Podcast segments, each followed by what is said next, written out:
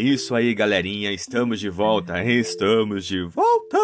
Aqui é o Anderson Tarifa e vocês estão acompanhando mais um podcast Macetes da Vida.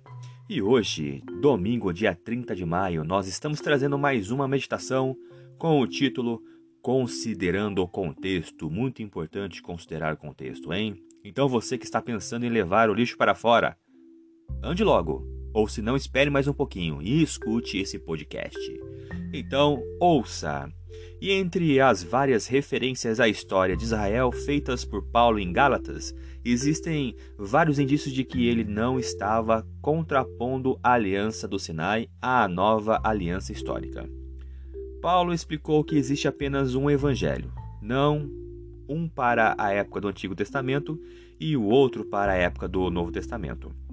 E com base nisso, ele afirmou que os judeus de nascimento tendo sido criados com a revelação bíblica do único evangelho verdadeiro, deveriam saber que ninguém é justificado pela prática da lei, mas mediante a fé em Jesus Cristo.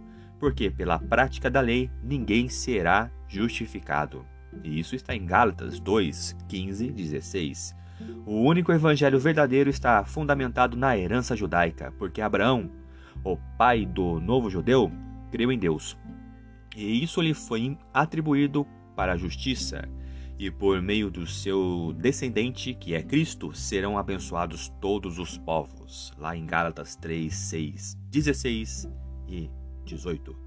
E quando, em 430 anos depois, Deus deu a Israel a lei, a bela revelação do Evangelho na antiga aliança histórica, e esse fato não anulou a aliança previamente estabelecida por Deus com Abraão, de modo que viesse a invalidar a promessa. E alguns mestres judeus estavam ensinando erroneamente que a lei invalidava a promessa feita a Abraão. Eles criavam assim um evangelho alternativo e estavam causando graves prejuízos e conflitos nas igrejas da região da Galácia.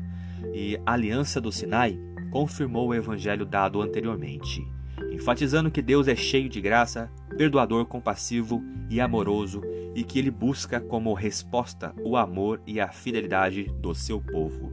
E essas ideias fundamentais a respeito de Gálatas estabelecem o contexto para o nosso estudo mais atento é, da, das nossas meditações essa semana. E lembre-se que o melhor modelo interpretativo não é necessariamente aquele que responde a todas as perguntas que uma passagem pode levantar, mas o que melhor explica as informações em comparação com os modelos concorrentes. É isso aí, galerinha. Muito obrigado mais uma vez pela atenção de vocês. Espero que vocês tenham gostado da meditação de hoje.